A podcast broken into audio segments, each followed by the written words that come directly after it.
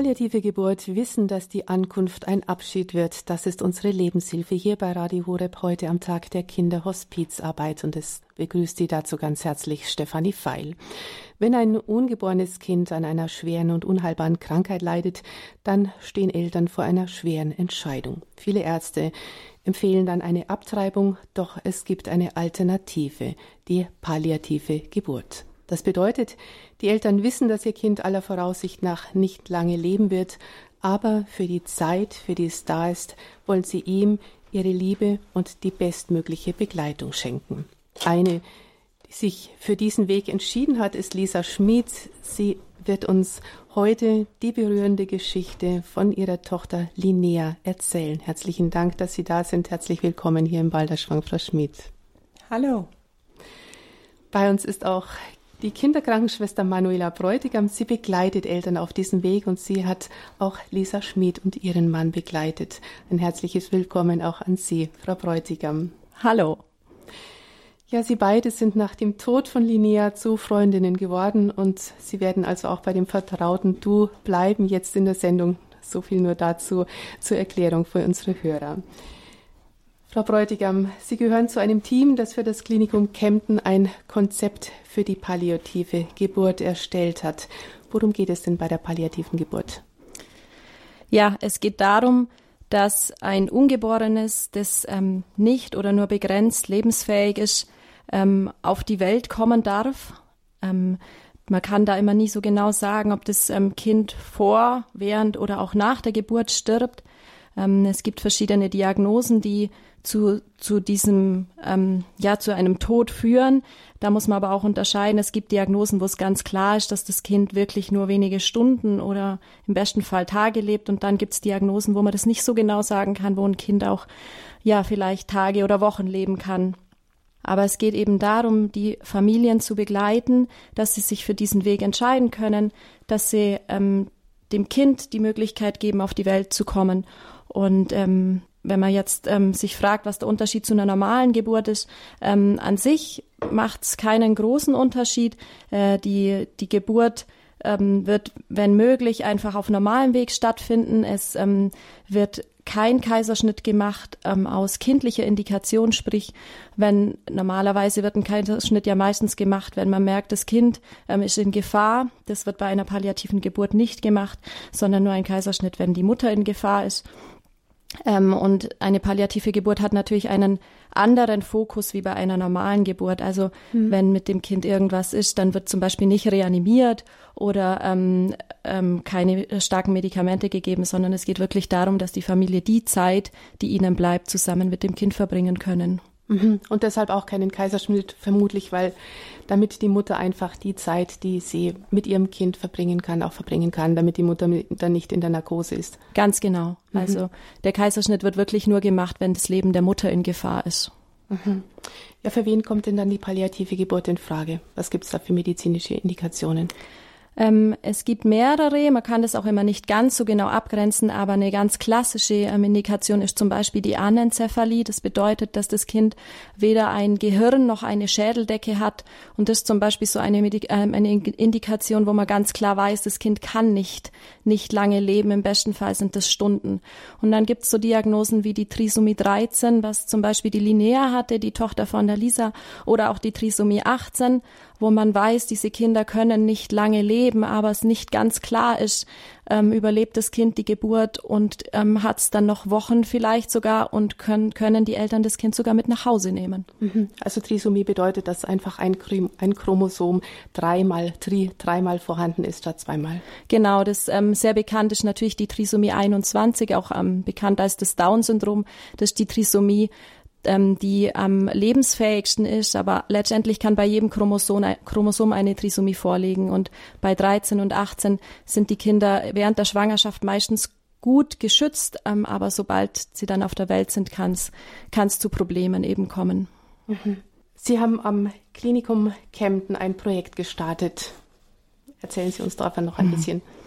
Ja, wir sind eine Gruppe von ein paar Kinderkrankenschwestern und Hebammen, die einfach gemerkt haben, dass es ganz arg wichtig ist, dass man Familien auf diesem Weg gut begleitet, dass man ihnen, wenn die Eltern sich gegen einen Abbruch entscheidet, nicht einfach nur sagen kann, ja schön, ähm, jetzt macht sie das bitte alleine und man darf sie nicht alleine lassen, man muss sie, man muss sie begleiten, man muss ihnen ähm, fachlich zur Seite stehen, aber auch menschlich und seelsorgerisch. Und ähm, unser, ja, unser Traum, unser Wunsch ist einfach, dass die Familien, die sich für diesen Weg, der kein Spaziergang ist. Also das muss man so deutlich sagen. Das ist ein Weg, der mit viel Schmerz und Trauer auch verbunden sein kann, aber auch mit viel Freude und Glück, ähm, dass man sie einfach begleitet, dass man bei ihnen ist und ihnen ähm, ja dann eine gute Unterstützung ähm, gibt, dass die Familie sich wohlfühlt und dass es auch für das Kind die beste Versorgung gibt. Es geht einfach darum, ähm, zu schauen, was möchte die Familie. Also es wird ein Geburtsplan erstellt, es gibt Gespräche mit ähm, den Gynäkologen und auch mit den Kinderärzten, wo ganz klar besprochen wird, ähm, was möchte die Familie bei der Geburt, wer soll dabei sein. Möchte die Familie zum Beispiel auch einen, einen Seelsorger, einen Pfarrer, der das Kind ähm, nottauft, ähm, welche Angehörigen sollen dabei sein. Es werden Ausnahmen gemacht, was die Besuchszeiten anbelangt, dass einfach auch die weitere Familie dabei sein kann in dieser kurzen Zeit aber alles immer ganz nach den Wünschen der Eltern. Also es geht wirklich darum, dass die Eltern die kurze Zeit, die sie mit ihrem Kind haben, so verbringen können, wie es für sie am stimmigsten ist und ähm, dass man dann eben auch auf das Kind schaut, wenn es geboren ist, dass es keinerlei ähm, belastende Symptome hat, wie Schmerzen, Angst oder Unruhe, dass es ähm, nicht nicht friert, dass man dem Kind Wärme gibt, dass aber auch keine Untersuchungen gemacht werden, wie bei anderen Neugeborenen, dass keine Blutabnahmen gemacht werden, dass das Kind immer bei den Eltern bleiben kann und ähm, ja, einfach die Zeit, die noch da ist, zusammen als Familie verbracht werden mhm. kann. Damit dem Kind keine unnötigen Schmerzen auch zugefügt werden, wenn das da gestochen wird und so weiter. Ganz genau. Das ist ja auch, ähm, wenn man jetzt an der Palliativmedizin von Erwachsenen denkt, ist das ja so der Hauptanteil, was die Palliativmedizin machen möchte, dass alle unangenehmen Symptome so gut wie möglich behandelt werden und ähm, eben nicht nötige Untersuchungen ähm, unterlassen werden. Mhm. Und Familie Schmidt gehört zu den Paaren, die Sie begleitet haben. Wie haben Sie sich kennengelernt? Ja, die, ähm, also ich habe ähm, von der Familie erfahren, dass es eben eine Familie gibt, die ein Kind mit Trisomie 13 erwarten, die sich für, für das Weitertragen der Schwangerschaft entschieden haben, die sich gegen die Abtreibung entschieden haben. Und dann haben wir im Team eben ähm, mit der Familie eben diese Gespräche anberaumt, die ich schon vorher ähm, erklärt habe, zwischen den Gynäkologen und den Kinderärzten. Da war ich noch nicht dabei. Ich habe dann die äh, Mama und die Linnea äh, kennengelernt, als sie geboren wurde und dann ähm, durfte ich sie auf der Intensivstation begrüßen. Da haben haben, hat die Familie ein eigenes Zimmer gehabt. Also sie lag auf der Intensivstation, aber einfach nur da, damit sie, damit sie betreut werden kann. Ähm, und da haben wir uns kennengelernt. Und ich hatte zu dieser Zeit ähm, habe ich noch in dem ähm, SAPV-Team gearbeitet. Das nennt sich spezialisierte ambulante Palliativversorgung. Das ist ein ambulantes Team das ähm, Familien begleitet mit Kindern, die eine palliative Diagnose haben, nach Hause kommen. Gibt's auch für Erwachsene. Im Kinderbereich ist das noch sehr ähm, ja unbekannt und ähm, ich habe aber zu dieser Zeit, als die Linnea auf die Welt kam, in diesem Team gearbeitet, im Team Allgäu und war sozusagen dann ähm, dabei, die Familie kennenzulernen, weil wir wussten, wir ähm, betreuen die Familie zu Hause. Das ist ein Team aus Ärzten, Kinderkrankenschwestern, Seelsorgern, Psychologen und es geht darum, die Familie einfach ganzheitlich zu betreuen. Ähm, es gibt eine 24-Stunden-Rufbereitschaft, wo die Eltern jederzeit anrufen können, wenn sie medizinische Fragen haben, gerade wenn es wieder um diese Symptome wie Schmerzen und Angst, Unruhe geht. Ähm, wir besuchen die Familien regelmäßig zu Hause, ganz nach den Wünschen der Eltern. Und ähm, es ist auch eine Sozialpädagogin mit in dem Team, die die bei so sozialrechtlichen Fragen wie zum Beispiel einem Schwerbehindertenausweis helfen. Ähm, einfach die Dinge, für die Eltern in dieser Zeit keinen Kopf haben und in dieser Zeit auch keinen Kopf haben sollen, weil sie die Zeit genießen sollen mit mhm. ihrem Kind. Mhm. Und so durfte ich die Familie Schmid kennenlernen. Mhm. Frau Schmid, wie war das bei Ihrer Tochter? Wann war denn klar, dass Linnea nicht lange leben wird? Ähm, also wir haben die Diagnose erst bekommen, als ich bereits in der 25. Schwangerschaftswoche war. Ähm, damals wurde ich überwiesen von meinem Gynäkologen zum Pränataldiagnostiker, der halt das Kind dann nochmal ganz genau äh, anschaut im Ultraschall und alles genau vermisst, weil dann es war halt eine Auffälligkeit und er hat dann danach geschaut und er hat dann noch mehr Auffälligkeiten gefunden und hat uns dann zu einer Fruchtwasseruntersuchung geraten. Mhm. Das waren dann körperliche Auffälligkeiten, wo man einfach, die man einfach genau im Ultraschall. Mhm. Es war zum Beispiel ein flacheres Profil als bei einem gesunden Kind. Dann hat er ähm, gesehen, dass die Hirnwasserkammern etwas vergrößert waren. Am Herz hat er äh, Auffälligkeiten gefunden. Dann ähm, lag der Fuß ein bisschen seltsam im Mutterleib. Äh, generell war das Kind einfach zu klein für die entsprechende Schwangerschaftswoche. Und so hat sich das dann halt ergeben, dass er äh, in Summe waren es einfach zu viele Auffälligkeiten, als dass man jetzt sagen hätte können, ja, äh, man, man kann da nach der Geburt dann noch schauen. Und daraufhin, also man muss dazu sagen, in der Zeit, wo ich mit der Linnea schwanger war, war auch Corona ganz extrem, weil es war 2020. Und da hat es mit den Lockdowns angefangen, ähm, dass man für alles einen Test gebraucht hat und äh, dass man nur alleine ins Krankenhaus mhm. durfte zu den Untersuchungen. Von und daher konnte sie ihr Mann dann auch nicht begleiten. Genau. Deshalb mhm. hatte auch mein Mann äh, unsere Tochter im Ultraschall noch nie gesehen. Mhm. Also nur auf Ultraschallbildern, die ich mit nach Hause gebracht habe. Aber äh, sonst hatte er gar keine Beziehung zu diesem noch ungeborenen Kind. Ja, genau. natürlich. Dann kann der Papa einfach noch nicht so diese Beziehung zum Kind knüpfen. Was genau. sind denn dann für Fragen aufgetaucht bei Ihnen und Ihrem Mann? Also wir haben uns dann zur, äh, zur Fruchtwasseruntersuchung entschlossen, weil wir gesagt haben, okay, wir, wir können nicht mit der, also ich kann nicht mit dieser Ungewissheit leben, äh, was mit meinem Kind äh, ist. Und daraufhin war dann diese Fruchtwasseruntersuchung. Dann kam das Ergebnis, dass sie die Trisomie 13 hat, eben wo das 13. Chromosom einfach ähm, dreifach vorhanden ist. Davon gibt's aber auch noch unterschiedliche äh, Formen von der Trisomie 13 und unsere Tochter hatte die freie Trisomie 13. Das bedeutet, dass äh, halt in jeder Zelle von dem Kind das 13. Chromosom dreifach vorhanden ist. Mhm. Und dann war natürlich die Frage, wie, wie geht's weiter? Was machen wir? Äh, trage ich sie weiter aus oder wird die Schwangerschaft abgebrochen? Und das kam für mich schlussendlich eigentlich gar nicht in Frage, weil ich einfach schon so eine Bindung zu dem Kind aufgebaut hatte. Mhm. Meinem Mann war das damals eigentlich lieber, aber er hat dann zu mir gesagt, ich soll das entscheiden für mich, weil es ist auch mein Körper. Und ähm, dann haben wir aber trotzdem gemeinsam die Entscheidung getroffen, einfach die Linear weiter auszutragen. Mhm. Ja, also auch Ihr Mann stand dahinter und so haben Sie sich dann für die palliative Geburt entschieden genau. oder was war dann letzten Endes das war also der letzte Moment dafür? Ähm, es gab dann ein Gespräch mit, der, mit den Kinderärzten, mit ähm, einer Kinderkrankenschwester, einem Hebamme und dem Gynäkologen gemeinsam und jeder hat dann nochmal erklärt, was kann man machen, wenn wir sie jetzt weitertragen. Und daraufhin war dann die Entscheidung auch meines Mannes, okay, vielleicht gibt's doch eine Möglichkeit, dass sie lebt und dass wir sie sogar mit nach Hause nehmen können. Das war für ihn den, der ausschlaggebende Punkt, ähm, dass man gesagt hat, okay, es gibt eine Möglichkeit, aber äh, für uns war halt immer im Fokus, dass wir nicht irgendwelche lebensverlängernden Maßnahmen treffen müssen oder treffen wollen, also dass sie jetzt nicht an irgendwelchen Geräten hängt, äh, beatmet wird oder mhm. so und das Leben nur verlängert wird dadurch, sondern dass sie wirklich selber entscheiden kann, wann ist der Zeitpunkt für mich ähm, zu gehen. Mhm. Wie ist dann die Geburt abgelaufen?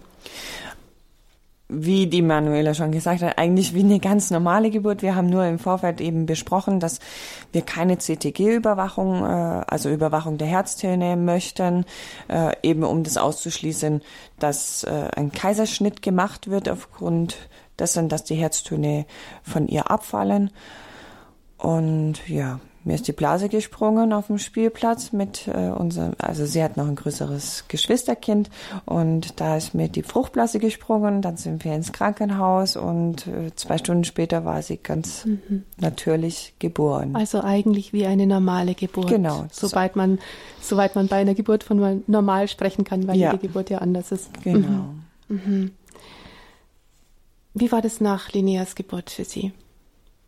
Äh, wir waren dann nachher im Krankenhaus, also sie kam dann gleich im Kreissaal zu mir auf die Brust. Also ich, mein Mann hat äh, wie bei unserem Sohn auch die Nabelschnur durchtrennt und gemeinsam sind wir dann auf die Intensivstation gekommen, eben Corona bedingt. Ähm, war es schon eine Ausnahme, dass mein Mann dabei sein durfte und mhm. auch da bleiben durfte und sogar meine Schwester durfte noch mit in den Kreissaal kommen und ähm, Genau, am nächsten Tag kam dann unser Sohn sogar mit. Es war dann wirklich alles nur Corona-bedingt einfach eine Ausnahme für uns, die gemacht wurde. Und eigentlich wurde sie, ja, überwiegend durch uns betreut.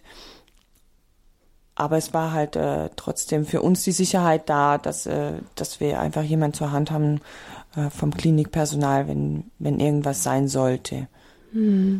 Und Sie haben dann auch sehr schnell einfach diese Zeit als Familie erleben können und genießen können. Ja, da waren wir dann schon sehr dankbar, dass eben die ganze Familie auch zu Besuch kommen durfte. Mein Mann und ich, wir haben uns dann in der Zeit, wo, wo sie noch im Krankenhaus war, äh, haben wir uns dann auch nächteweise abgewechselt, dass ich dann mal nach Hause bin, weil ich habe also Linnea wurde ganz normal ernährt. Sie konnte selber trinken, allerdings eben nicht direkt an der Brust, sondern ähm, ich habe die Milch abgepumpt und sie hat die über die Flasche bekommen und dadurch war der das Abwechseln einfach auch möglich. Und dann waren alle Werte soweit stabil, nur dieser, sie war, sie hatte diese Gelbsucht, diese neugeborenen Gelbsucht, aber sie hatte es sehr intensiv und hat dann noch äh, Lichttherapie deswegen bekommen. Deswegen waren wir eine Woche im Krankenhaus. Und danach konnten wir dann zum Glück auch nach, nach Hause. Mhm. Wie haben Sie diese Zeit dann erlebt? Linnea hatte ja dann wahrscheinlich einen, oder was waren die körperlichen Symptome oder die, ja, die Symptome, die dann letzten Endes dann auch zum Tod geführt haben? Das ist schwierig zu sagen. Das war eigentlich äh, dann also zum, zum Tod selber hat, glaube ich, eine Herzinsuffizienz geführt. Mhm. Also das Herz hat halt, es war halt dann Trisomie. einfach, mhm. genau, es war halt dann einfach äh, zu anstrengend. Mhm. Mhm. Und die Familie hat sich eben auch bewusst gegen eine Operation entschieden. Also sie hätten, man hätte die Linnea auch am Herzen operieren können. Aber da haben die Eltern einfach auch den palliativen Weg gewählt und gesagt, ähm, die Linnea darf so lang bleiben, wie sie möchte, aber wir äh, möchten ihr nicht drei Monate Intensivstation nach Herz-OP zumuten. Und mhm. ähm, sie hatte noch ein paar andere Symptome. Sie hatte immer wieder so Schreiattacken, ähm, wo sie dann auch blau wurde teilweise, mhm. wo, wo ihr der Sauerstoff dann gefehlt hatte. Und ähm, das waren schon Symptome, wo wir dann auch als ambulantes Palliativteam viel bei der Familie waren und einfach geschaut haben, wie können wir ihr diese belastenden Symptome nehmen. Mhm. Also Sie hatten als Familie dann wirklich auch Zeit, Ihre Tochter kennenzulernen, einfach Familie zu sein. Ja, definitiv. Also die Zeit, die wurde uns geschenkt und ähm, sie, also die Linnea hat uns diese Zeit mit ihr zusammen geschenkt und sie hat so viel gekonnt, was wir, ja, womit wir eigentlich auch gar nicht gerechnet hatten. Äh, wie zum Beispiel, dass sie uns anlächelt. Mhm. Solche normalen alltäglichen Sachen, was bei gesunden Kindern halt so, ja, normal äh, sind, war bei ihr halt nicht normal. Man hatte halt bei ihr auch gar keine Erwartung. Sie musste nichts können. Es war einfach jeder Tag ein Geschenk und ähm, man muss aber dazu sagen, es war nicht äh, jeder Tag einfach. Also die, die Zeit war nicht immer einfach, äh, eben wie die Manuela schon sagte, durch diese Anfälle, diese Krampfanfälle, wo sie dann blau angelaufen ist, keine Luft mehr geholt mhm. hat. Ähm, mhm. Es war schon auch eine sehr anstrengende Zeit. Mhm. Aber Sie konnten auch schöne Erinnerungen sammeln. Was ja, waren das zum Beispiel? Haben, wir haben ganz viele schöne Erinnerungen sammeln können. Wir sind sogar, äh, also ich komme nicht von hier, äh, wir sind sogar zu meinen Eltern gefahren an den Bodensee und haben da eine Woche Urlaub gemacht mit ihr zusammen, mhm. Äh, was auch nicht selbstverständlich war. Wir waren bei einer Fotografin, die äh, tolle Erinnerungen für uns geschaffen hat. Ähm, die uns bereits schon im Krankenhaus besucht hat, wobei man sagen muss, im Krankenhaus selber gibt's auch eine, eine Sternenkindfotografin, ähm, die die ersten Bilder von der Linnea gemacht hat.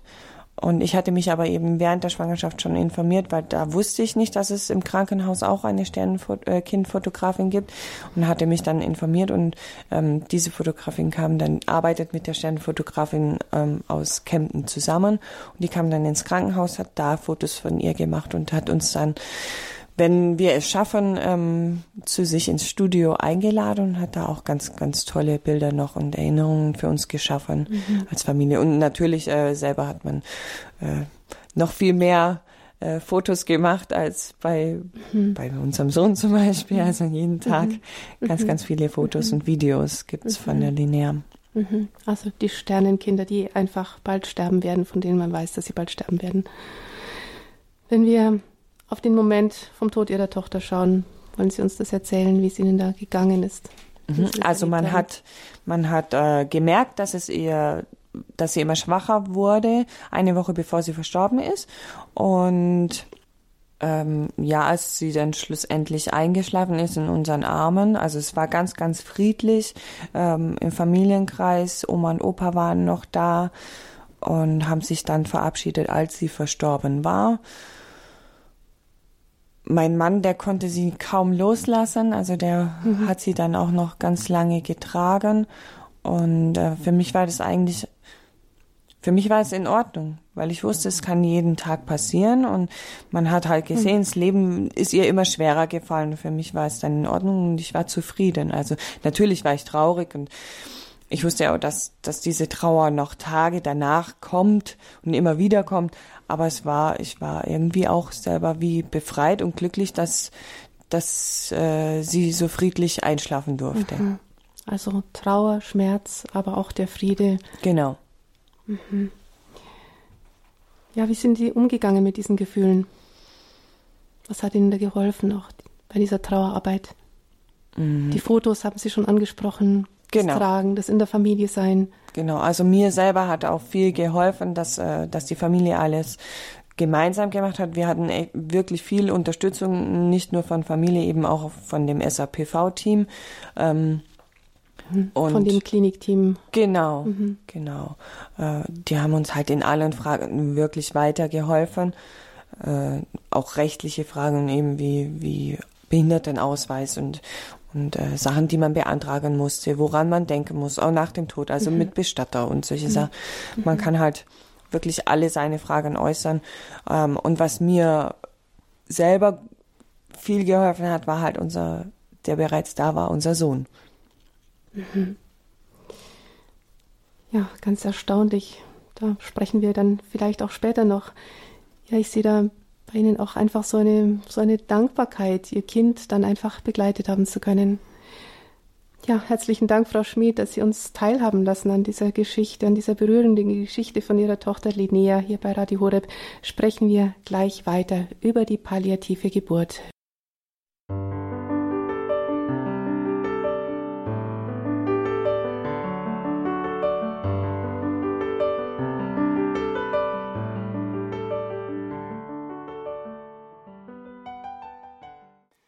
Haben eingeschaltet bei Radio Horeb in der Lebenshilfe und wir sprechen heute über die palliative Geburt, wissen, dass die Ankunft ein Abschied wird.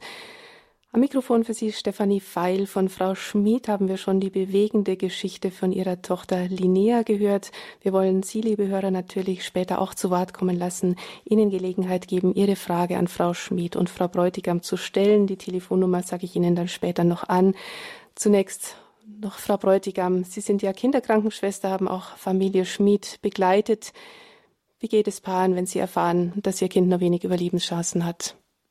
Was tauchen da für Fragen auf? Ja, also für die Paare ist natürlich erstmal ein, ein, wahnsinniger Schock, eine völlige Verzweiflung. Sie fühlen sich oft auch gelähmt. Das kann man sich ja wahrscheinlich vorstellen, wie, wie sich das anfühlen muss, wenn diese schöne Nachricht, dass man ein Kind erwartet, plötzlich umschlägt in dieses Kind wird nicht leben können. Und den meisten Paaren kommen da dann so Fragen, wie, wie kann das überhaupt passieren? Wie, wie, kann das, wie kann das sein? Man bekommt es in der Gesellschaft oft ja auch nicht so mit.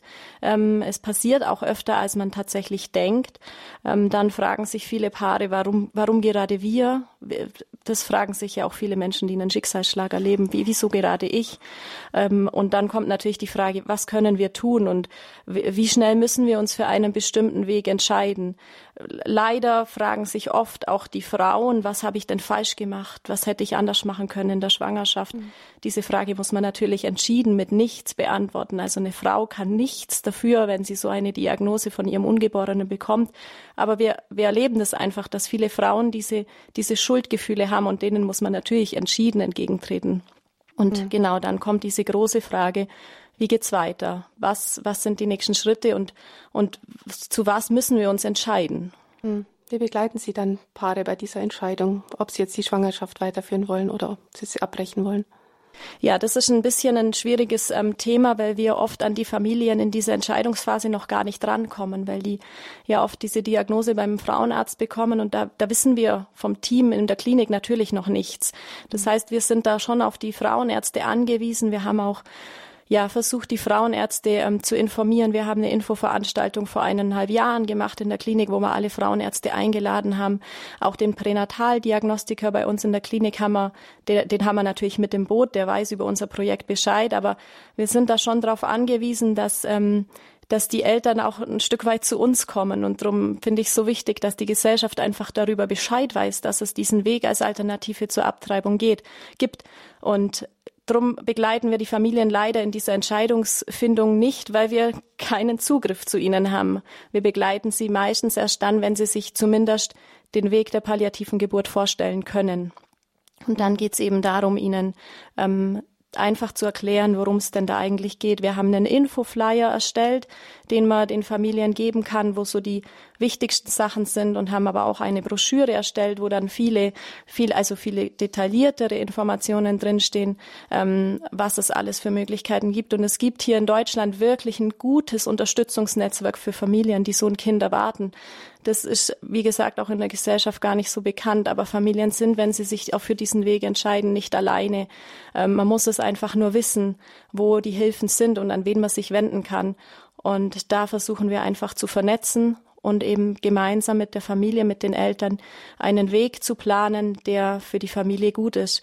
Ähm, aber der Weg darf auch immer geändert werden. Also wenn Eltern sich plötzlich dann doch entscheiden, wir möchten doch intensivmedizinische Versorgung von unserem Kind, dann muss man das natürlich mit den Ärzten beraten, ob das sinnvoll ist oder nicht. Aber Eltern dürfen immer ihre Entscheidung ändern. Ähm, das ist uns auch ganz wichtig in den Begleitungen von den Eltern, dass sie nicht denken, wir haben uns jetzt für diesen Weg entschieden und unser Kind soll keine Magensonde bekommen, zum Beispiel, weil es nicht selber trinken kann. Und dann ist das Kind da und dann sagt die Mama oder der Papa, ach, können wir es nicht doch unterstützen, dann ist das alles jederzeit möglich. Also wir versuchen eine ganz individuelle Begleitung der Familien mhm. zu, zu anzubieten. Mhm.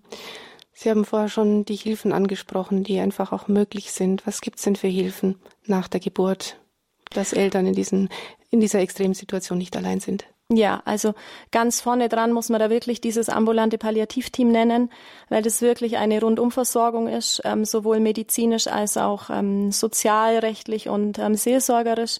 Und ähm, das haben uns viele Familien auch im Nachhinein immer wieder geschildert, dass allein dieses Wissen so wichtig ist. Es ist jemand da, weil sich viele Eltern verständlicherweise schwer vorstellen können, ein sterbenskrankes Kind mit nach Hause zu nehmen.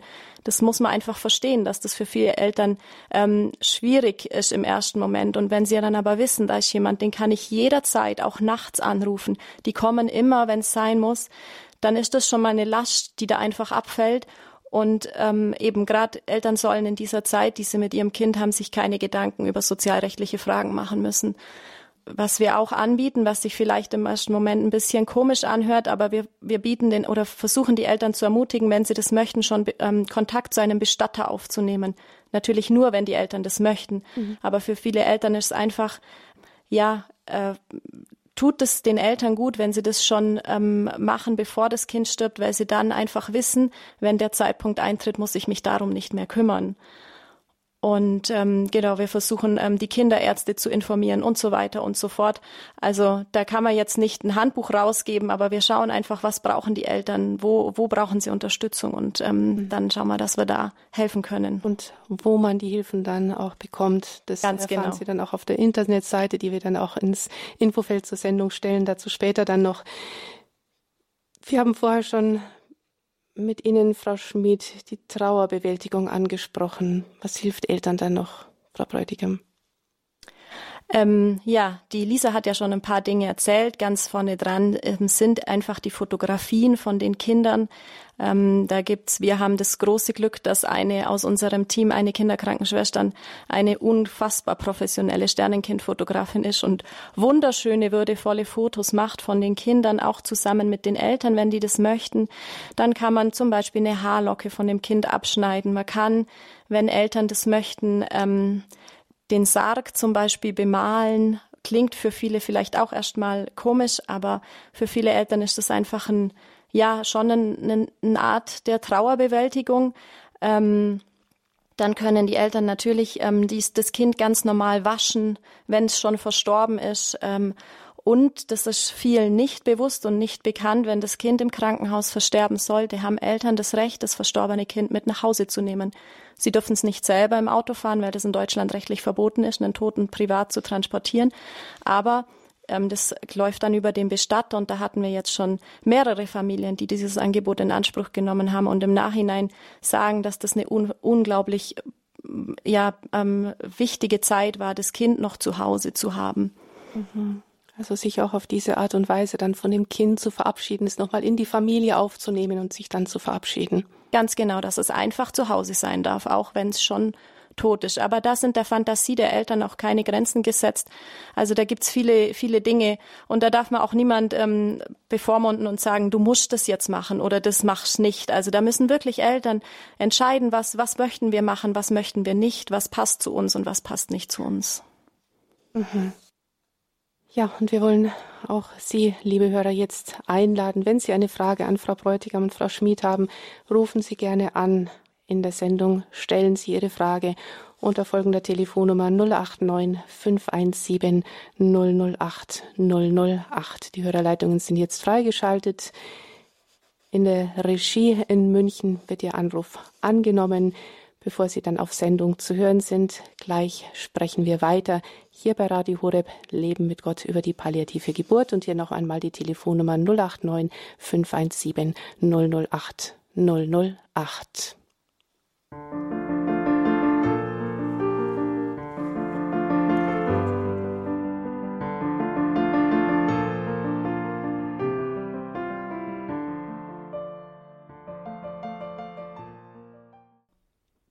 die palliative Geburt sprechen wir hier bei Radio Horeb in der Lebenshilfe, wissen, dass die Ankunft ein Abschied wird. Bei uns ist Lisa Schmid, die sich für diesen palliativen Weg, für diese palliative Geburt entschieden hat. Und bei uns ist auch die Kinderkrankenschwester Manuela Bräutigam, die Eltern in dieser schwierigen und schmerzvollen Situation begleitet. Und wir wollen jetzt auch Ihnen die Gelegenheit geben, liebe Hörer, Ihre Frage an Frau Bräutigam oder auch Frau Schmid zu stellen. Hier noch einmal die Telefonnummer in die Sendung 089 517 008 008. Frau Schmid, Sie hatten ja zu dem Zeitpunkt, als Linnea verstorben ist, schon einen dreijährigen Sohn, den Leon. Wie geht es mit einem älteren Geschwisterkind? Ähm, für uns war wichtig, dass er mitgenommen wird, äh, dass wir es nicht vor ihm verheimlichen, weil auch er durfte seine Schwester kennenlernen und ähm, er musste sie ja auch wieder hergeben. Das ist ja nicht selbstverständlich. Deswegen haben wir ihn von Anfang an, natürlich kindgerecht, haben wir ihm schon gesagt, okay, die Linnea ist krank, die Linnea wird nicht äh, für immer bei uns bleiben können. Ähm, also sie wird für immer bei uns sein, im in unseren Herzen, aber äh, wir werden sie nicht immer sehen können. Sie wird versterben und dann in den Himmel gehen zu äh, bereits anderen Verstorbenen aus unserer Familie, die er auch kannte.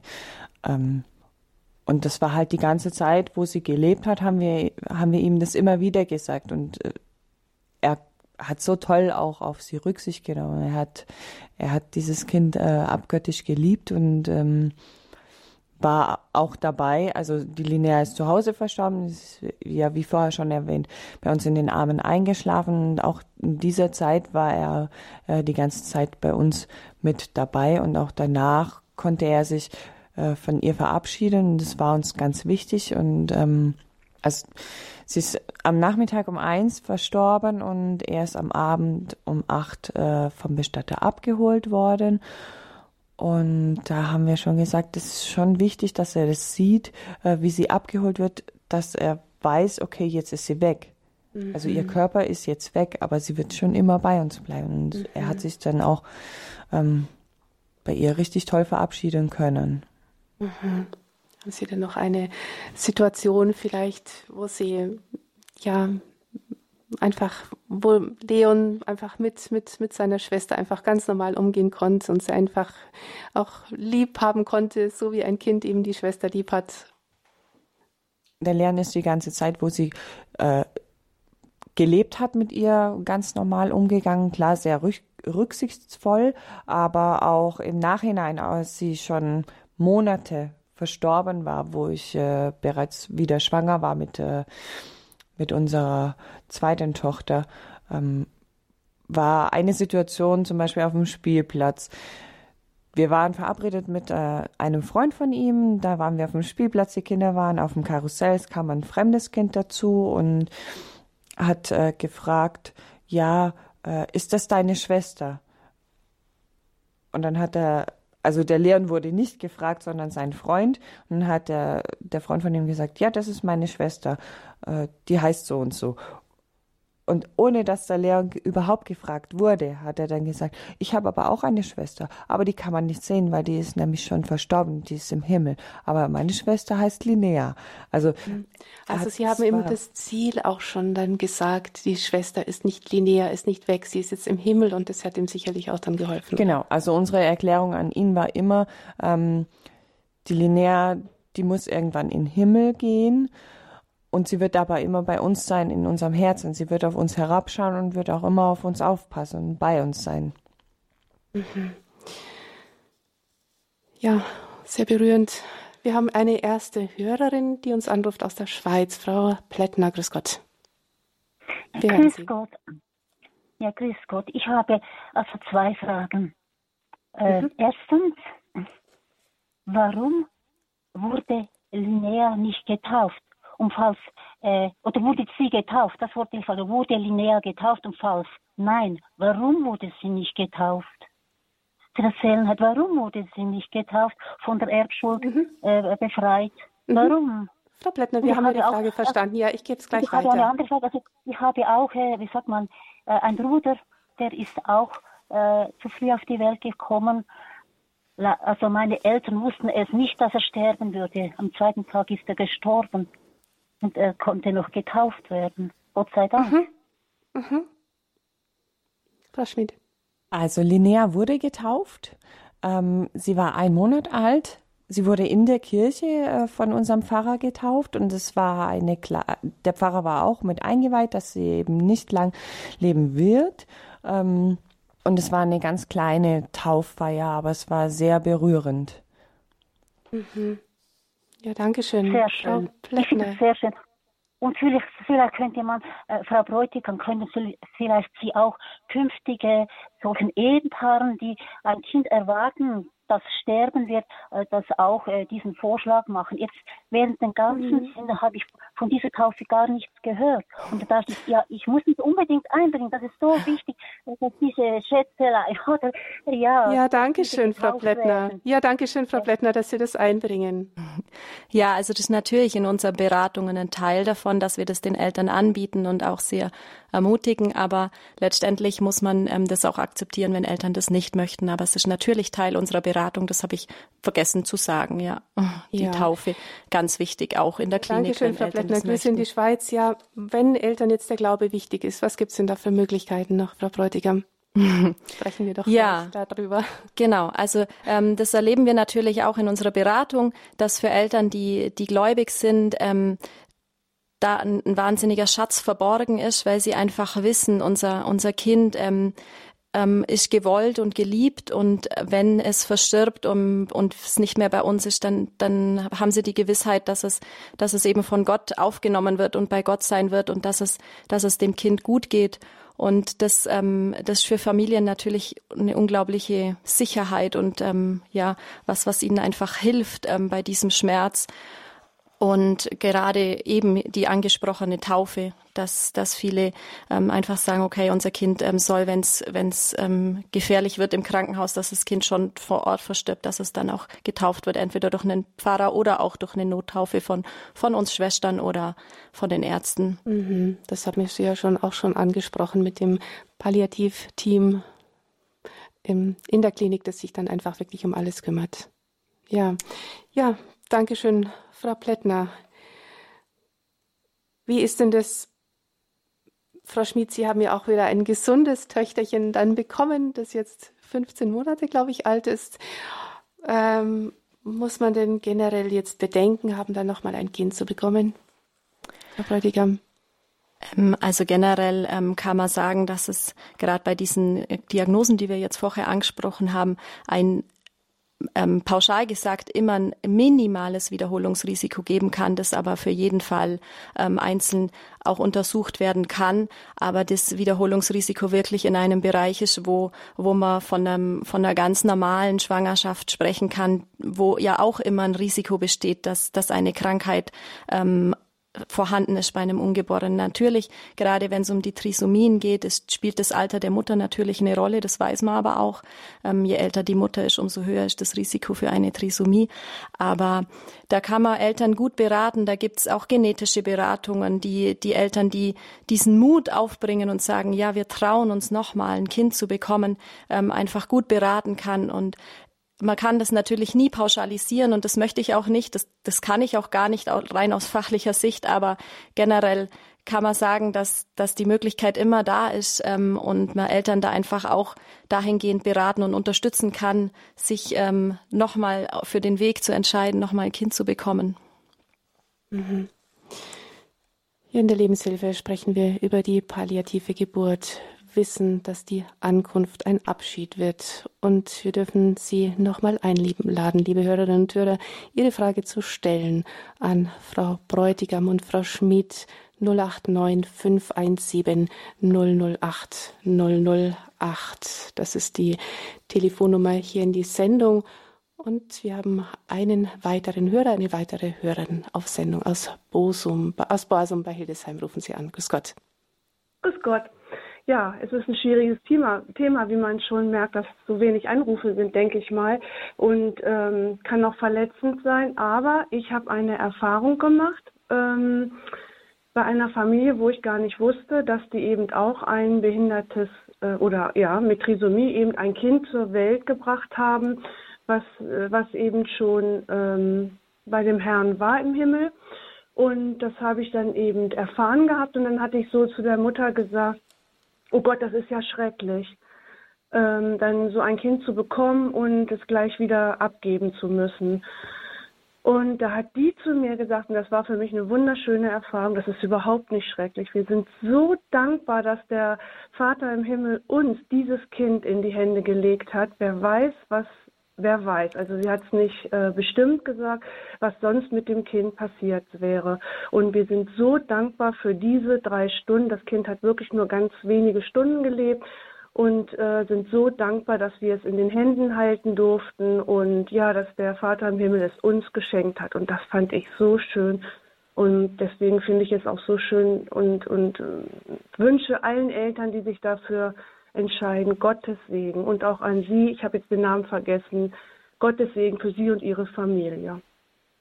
Vielen Dank. Das wollte ich nur ja. mitgeben. Ich wollte gar keine Frage stellen, aber das war für mhm. mich ein so wunderschönes, dass sie zu mir gesagt hat, es ist überhaupt nicht schrecklich. Das ist wunderschön, dass der Herr uns dieses Kind in die Hände gelegt hat und wenn wir es auch nur drei Stunden in den Arm halten durften. Ja, vielen mhm. Dank und Gottes ja. Segen. Ja, danke schön. Grüße nach ja. Borsum. Wollen Sie noch was sagen dazu? Ja, wir haben das auch so angesehen. Also für uns war ähm, jeder Tag, jede Stunde, jede Sekunde einfach ein Geschenk. Äh, und um dieses Geschenk waren wir so dankbar, sind es jetzt im Nachhinein natürlich immer noch äh, und würden jederzeit diesen Weg wiedergehen, weil für, für mich war immer dieses Thema, es geschieht nichts ohne Grund und ähm, ja, dieses Kind hat sich uns ausgesucht und dafür war, war ich ihr sehr, sehr dankbar. Ich bin auch äh, sehr dankbar, dass meine anderen Kinder mich oder uns als äh, sich als unsere Eltern ausgesucht haben. Mhm. Ich möchte da noch was dazu sagen. Ich finde es ähm, total bewegend, auch was die Hörerin jetzt erzählt hat. Ähm, und ich, ich bin für jedes Paar, das sich für, für diesen Weg entscheidet, unglaublich dankbar und muss natürlich auch aus der Erfahrung raus, kann ich sagen, dass die Familien, die wir begleitet haben, auch im Nachhinein, wie die Lisa sagen, dass es einfach der richtige Weg war und dass, dass sie damit jetzt einfach ähm, umgehen können und das in ihren Alltag und in ihr Leben integrieren. Mir ist aber wirklich auch wichtig zu betonen, dass man Familien, die sich für einen Abbruch entscheiden, nicht verurteilt. Ich, ich ich, ja, ich bin froh um jede Familie, die sich für den palliativen Weg entscheidet, aber ähm, es ist in unserer Gesellschaft einfach so unbekannt, dass es diesen Weg gibt. Und ähm, ich verurteile oder ich bin, bin nicht einverstanden mit einer Gesellschaft und mit einer Medizin und einem Gesundheitswesen, die anscheinend so einer Familie nichts anderes als den Abbruch anbieten kann. Damit bin ich wirklich nicht einverstanden und das, ähm, das muss sich ändern in unserer Gesellschaft. Aber wir dürfen Eltern nicht verurteilen, die sich für diesen Weg entscheiden, weil Eltern wollen immer das Beste für ihr Kind und die sind in so einer Ausnahmesituation und wenn man ihnen keine Alternative anbietet und sie nicht gut begleitet, dann, dann meinen die, mit dem Abbruch tun sie das Beste und das darf man nicht verurteilen. Das ist mir wirklich wichtig zu betonen.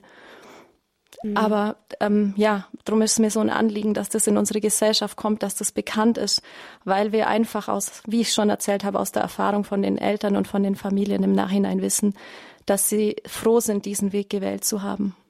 Mhm. Die Lebenshilfe hier bei Radio Horeb Leben mit Gott. Wir sind im Gespräch mit der Kinderkrankenschwester Frau Bräutigam und der Mutter Frau Schmid, die genau das erlebt hat. Und ich sag, darf nochmal die Telefonnummer ansagen, unter der auch Sie Ihre Frage stellen können. 089 517 008 008. Und diese Telefonnummer hat jetzt auch Frau Krämer aus dem Saarland gewählt. Grüß Gott, herzlich willkommen, Frau Krämer. Ja, grüß Gott, hier ist die Hedi Krämer. Ich verfolge die ganze Zeit mit großer Spannung diese fantastische Sendung, die mir auch sehr am Herzen liegt. Und ich wollte Ah, ich muss das Radio mal ausmachen. Moment. Langsam. Genau, sonst haben wir ein Echo. Das stört mich. Ja, sehr gut.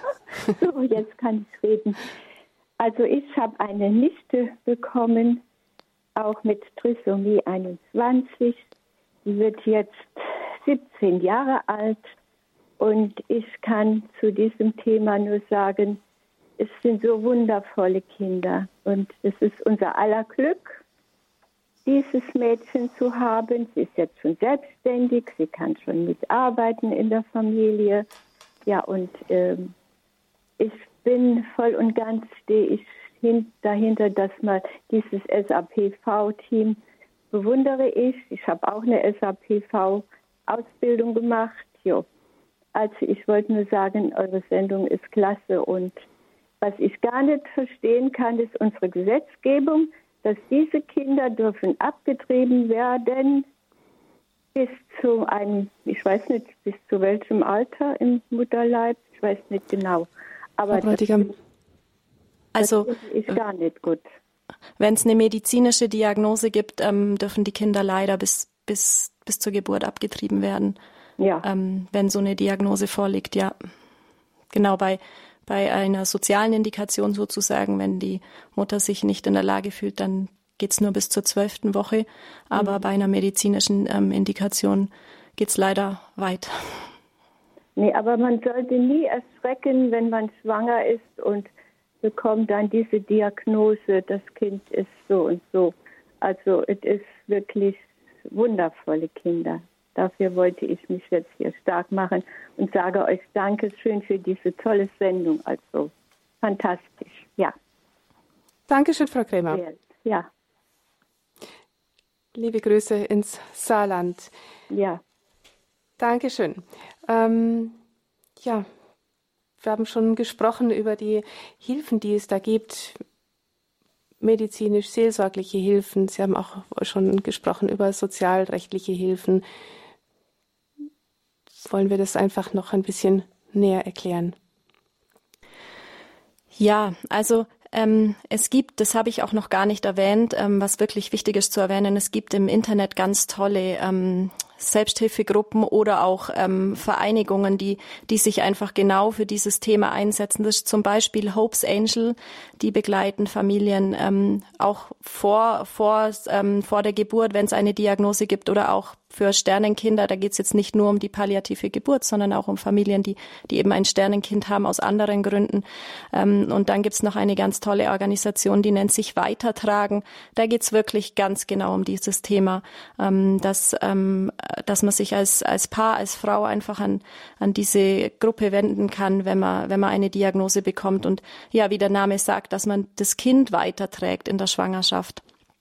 Und ähm, Genau, und sonst muss man aber einfach als, also als betroffene Familie muss man ähm, wenn man jetzt sagt, okay, das mit dem Internet, ähm, da tue ich mir schwer oder da kenne ich mich nicht so aus, dann muss man einfach versuchen, ähm, an der Klinik, die, die in der, die im Umkreis ist, nachzufragen, wenn man jetzt betroffen ist.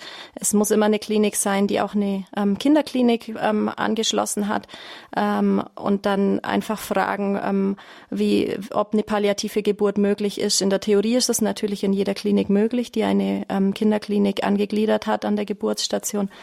Aber ja, da merkt man dann relativ äh, schnell, ob die, ob die Klinik oder das Personal sich mit diesem Thema auskennt.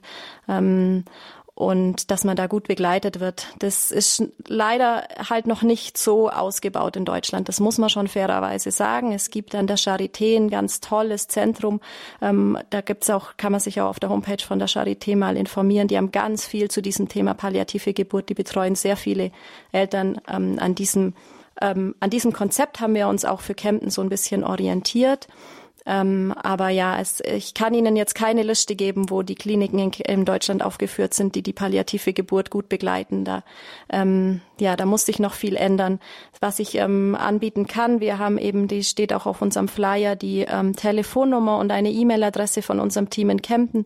Ähm, wir, wir wissen all, auch nicht alles. Wir sind ein kleines Team. Wir stecken noch in den Kinderschuhen. Wir machen das alle auch ehrenamtlich. Also wir sind da keine ähm, absoluten Profis, aber wir sind natürlich ähm, bereit, wenn eine Familie ähm, da ähm, eine Frage hat, ähm, unsere Netzwerke so ein bisschen ähm, spielen zu lassen und zu schauen, wo können wir helfen, äh, eben unter der Telefonnummer und der E-Mail-Adresse. Diese Telefonnummer und auch die Mailadresse von Ihrem Klinikum, vom Klinikum Kempten stellen wir natürlich alles ins Infofeld zu dieser Sendung. 089 517 008 008. Diese Telefonnummer hat jetzt auch Frau Klier aus dem Raum München gewählt. Grüß Gott, Frau Klier. Hallo, grüß Gott.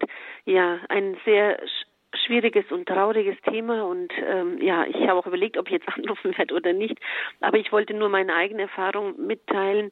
Ich bin mit Ende 40 schwanger geworden. Es war ein Geschenk des Himmels. Mit also Anfang ja, mit 40, also 41,5 habe ich meine Tochter zur Welt bekommen.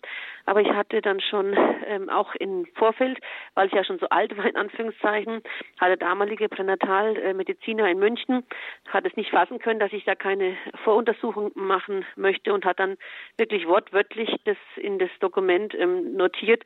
Die Schwangere und ihr Partner wollen keine Risikoberechnung für Trisomien 13, 18, 21, da sie auch ein Kind mit Behinderung immer und auf jeden Fall akzeptieren würden.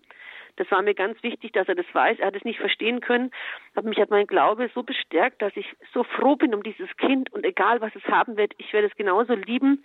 Und ich war dann auch kurze Zeit später in der Situation, dass ich mit 21. Woche einen Blasensprung hatte und das Kind hätte kommen sollen, wäre keine 300 Gramm schwer gewesen, meine Tochter die Valentina und dann hat sich das alles so dramatisch dargestellt. Ich war dann nach dem Krankenhaus und haben dann noch Stunden, Tage, Wochen dann noch Gott sei Dank noch geschafft, zusammen mit der Gnade des Himmels, sodass sie dann doch in der 29 plus 2 Woche geboren wurde. Ein sehr kleines Frühchen. Und auch da habe ich meinen Mann parallel ein Buch lesen lassen mit anderen Augen von einer jungen Familie, die auch ein Trisomie-Kind haben. Die aber dann sogar mit dem Kind in den Urlaub gefahren sind, obwohl es krank war, weggeflogen sind in eine andere Kultur, wo das Kind einfach nur als Geschenk gesehen wurde und die Krankheit gar nicht in, als im Vordergrund gestanden hat. Und dieses Buch war auch so wunderbar, habe ich meinen Mann lesen lassen, dass er sich darauf vorbereiten kann, wenn wir halt auch ein Kind hätten mit Trisomie. Es war dann nicht der Fall. Ich hatte eine Bettnachbarin, die hat ein gesundes Kind gehabt und bei ihr hat sich dann nach dem dritten mhm. Tag festgestellt, dass ihr Kind Trisomie hat, obwohl es ihr vom Arzt bestätigt wurde, dass es kein Trisomie hat. Also es geht auch andersrum.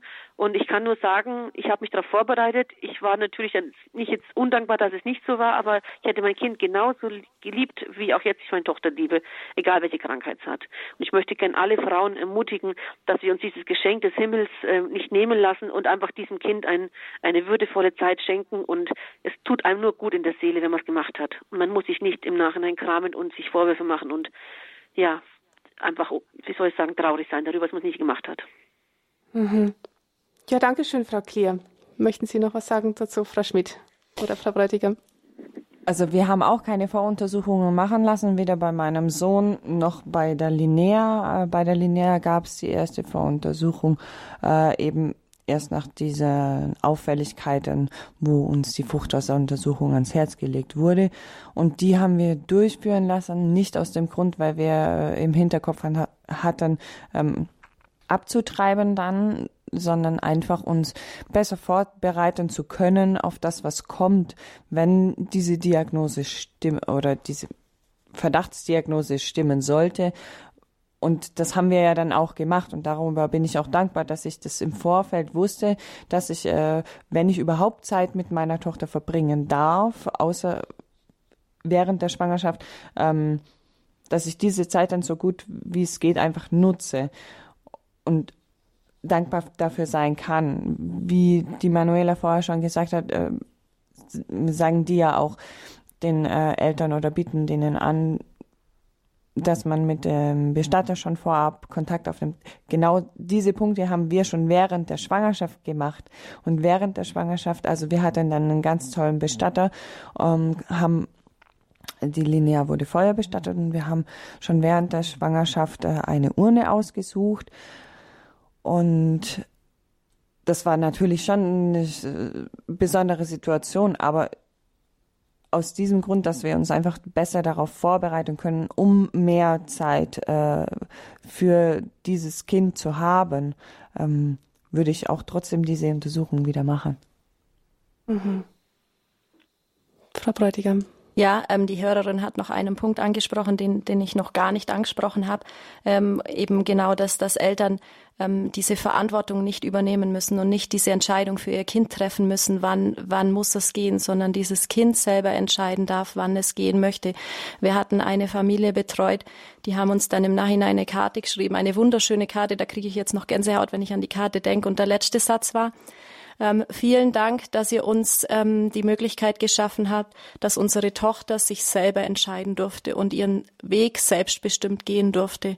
Und das finde ich fast so, so ganz viel zusammen und ist für die Eltern auch in der Trauerarbeit ähm, einfach unglaublich wichtig, dass sie nicht diese Verantwortung tragen müssen. Wir haben für unser Kind jetzt entschieden, wann es gehen muss und ähm, sondern das Kind darf selber entscheiden und vielleicht auch zu dem Punkt kann man noch als Ergänzung sagen, dass es einfach auch ähm, ein unglaublicher Vorteil in der Trauerbewältigung ist, weil dieses Kind im Gegensatz zu einem Kind, das ähm, abgetrieben wurde, einfach einen Namen hat. Das Kind, ähm, das auf die Welt kommt, hat ein Geburtsdatum, hat einen Namen, hat einen Platz in der Familie, gehört zur Familie ähm, und die Eltern haben ja auch ähm, in der Gesellschaft dann die, die, das Umfeld bekommt es mit und ähm, gesteht den Eltern auch eine Trauer zu, was man bei einer Abtreibung ja oft gar nicht, also oft passiert das ja im Verborgenen und die Gesellschaft und das Umfeld bekommt es gar nicht mit und dann fragt sich jeder, warum die Frau oder die Eltern so traurig sind und warum sie vielleicht auch mal gereizt sind und das weiß man einfach, dass das für die Trauerverarbeitung ähm, unglaublich wichtig ist, wenn dieses Kind einen Platz und einen Namen hat. Und auch bei einer Abtreibung ähm, beginnt eine Trauerverarbeitung. Das ist ja so ein Trugschluss, dass man sich denkt, okay, das Kind stirbt sowieso, wir beenden die Schwangerschaft, dann spare ich mir die ganze Trauer. Das, das ist ein Trugschluss. Also auch Eltern, die ähm, die Schwangerschaft beenden, trauern um ihr Kind, aber müssen halt anders trauern als Familien, die die ihrem Kind die Möglichkeit geben, dass das Kind selber entscheiden darf, welchen Weg es wann geht. Hm. Frau Schmidt, Ihre Botschaft an Eltern in dieser Situation? Meine Botschaft an die Eltern ist, ihr werdet es nicht bereuen, wenn ihr das Kind weitertragt. Seht es als Geschenk an und seid mutig und geht offen damit um. Ihr erfahrt viel mehr Verständnis, wenn ihr offen mit der ganzen ähm, Thematik umgeht. Dankeschön. Ja, es gibt Hilfen, es gibt Begleitung, intensivste Begleitung, wie wir jetzt gesehen haben am Beispiel von Frau Bräutigam und Frau Schmid, die diesen Weg auch ja ein Stück gemeinsam gegangen sind. Herzlichen Dank Ihnen beiden für diese Sendung. Danke, dass Sie bei uns waren und dass Sie uns teilhaben haben lassen an diesem so wichtigen Thema. Sehr gerne. Vielen Dank, dass wir da sein durften. Das war die Lebenshilfe hier bei Radio Horeb. Leben mit Gott, palliative Geburt wissen, dass die Ankunft ein Abschied wird. Nachhören können Sie diese Sendung wie immer in wenigen Stunden auf unserer Homepage horeb.org oder Sie können natürlich auch ganz klassisch einen CD-Mitschnitt bestellen für sich selbst oder wenn Sie diese Sendung auch weitergeben möchten. Der CD-Dienst ist wochentags für Sie da unter der 08328 921 120 und auch auf unserer Homepage finden Sie natürlich den Link, diese Sendung weiterzuleiten. All die Informationen, die wir jetzt genannt haben in der Sendung, die finden Sie im Infofeld zur Sendung, wenn Sie auf unserer Homepage gehen, horeb.org und den Button Programm anklicken und dann diese Sendung auswählen. Alles Gute wünscht Ihnen Ihre Stefanie Feil.